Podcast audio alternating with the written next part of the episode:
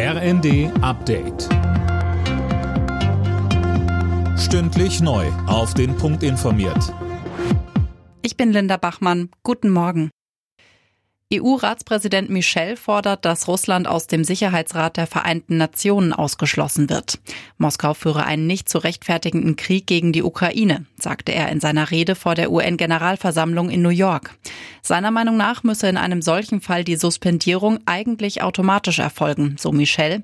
Faktisch ist das allerdings nicht möglich, vor allem nicht bei einer Vetomacht wie Russland.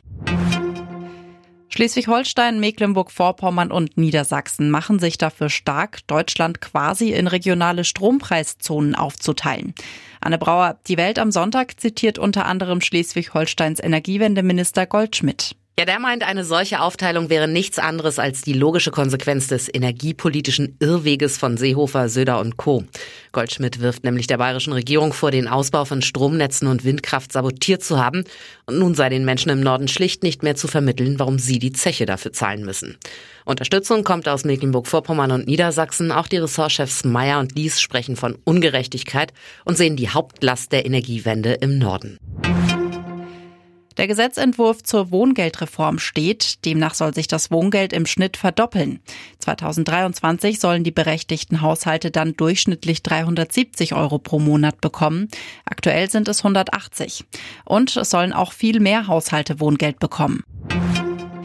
Belgien hat einen umstrittenen Atomreaktor bei Antwerpen dauerhaft vom Netz genommen. Der Meiler liefere seit dem Abend keinen Strom mehr, so eine Sprecherin des Betreibers.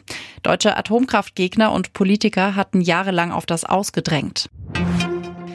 In der Nations League hat die deutsche Fußballnationalmannschaft mit 0 zu 1 gegen Ungarn verloren.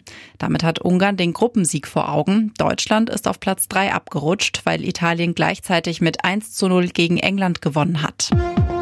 Alle Nachrichten auf rnd.de